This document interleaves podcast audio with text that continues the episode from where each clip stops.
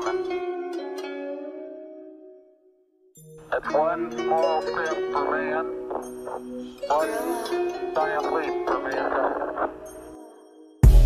E aí, guys, vocês estão bem?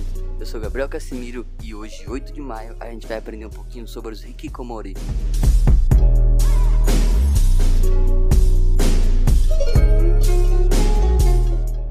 Bom, eu tava assistindo um anime chamado New Yokio, que é curiosamente feito por americanos e tá disponível no Netflix, que se vocês quiserem dar uma olhada em que uma das personagens, a Helena, sofre um acidente e ela acaba ficando assim, meio pirada e acaba se isolando dentro do quarto dela. E o outro personagem, que no caso é o principal, ele é dublado pelo Jenny Smith.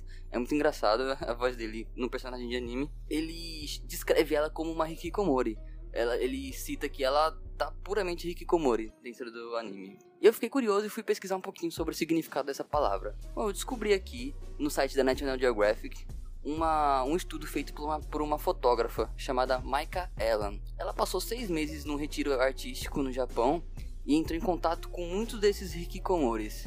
Em 2016, o governo japonês estimou que 540 mil pessoas vivem nesse estado de isolamento dentro de seus quartos. Porém, esse número pode dobrar, uma vez que muitos deles, e é uma característica própria dos hikikomori, eles preferem ficar em total isolamento e recusam-se a participar até desse tipo de pesquisa.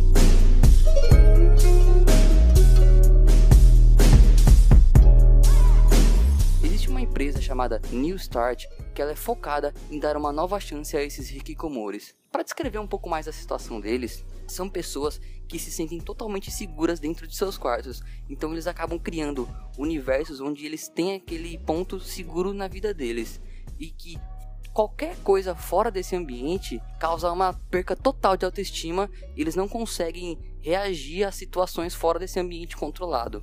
Essa empresa New Start, ela como, é como se fosse um aluguel de irmãs ou irmãos que essas, essas pessoas designadas elas começam a entrar em contato calmamente com essas pessoas hikikomores é, através de mensagens de texto, cartas, é, conversas através da porta, até que elas vão ganhando a confiança deles e acabam tendo contato físico, pessoal, frente a frente. O objetivo da New Start é entrar em contato com os hikikomoris e levá-los posteriormente para conviver com outras pessoas que já estiveram nessa situação, para que eles possam fazer alguns treinamentos e serem reinseridos na sociedade. Os pais que pagam por esse processo para tirar filho os filhos dessa situação, eles pagam algo em torno de 8 mil dólares para que comece esse processo que é bem lento muitas vezes.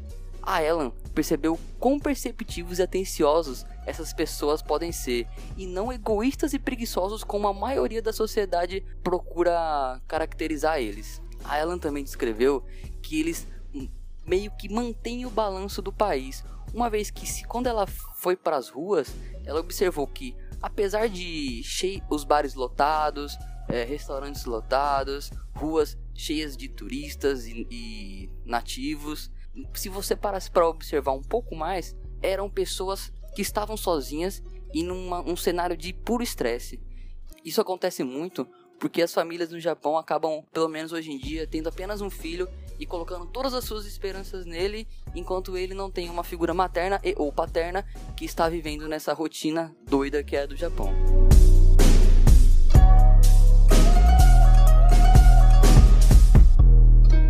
Eu espero que vocês tenham aprendido pelo menos um pouquinho sobre a cultura japonesa.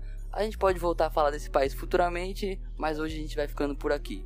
Ouriço Quântico agradece a sua paciência. A gente está de volta amanhã com mais uma Ourissopédia diária. O nosso e-mail, como sempre, é oricoquântico.gmail.com. A gente está no Spotify, no iTunes, no Google Podcast e em diversas outras plataformas para deixar tudo mais fácil para vocês. É isso, sayonara!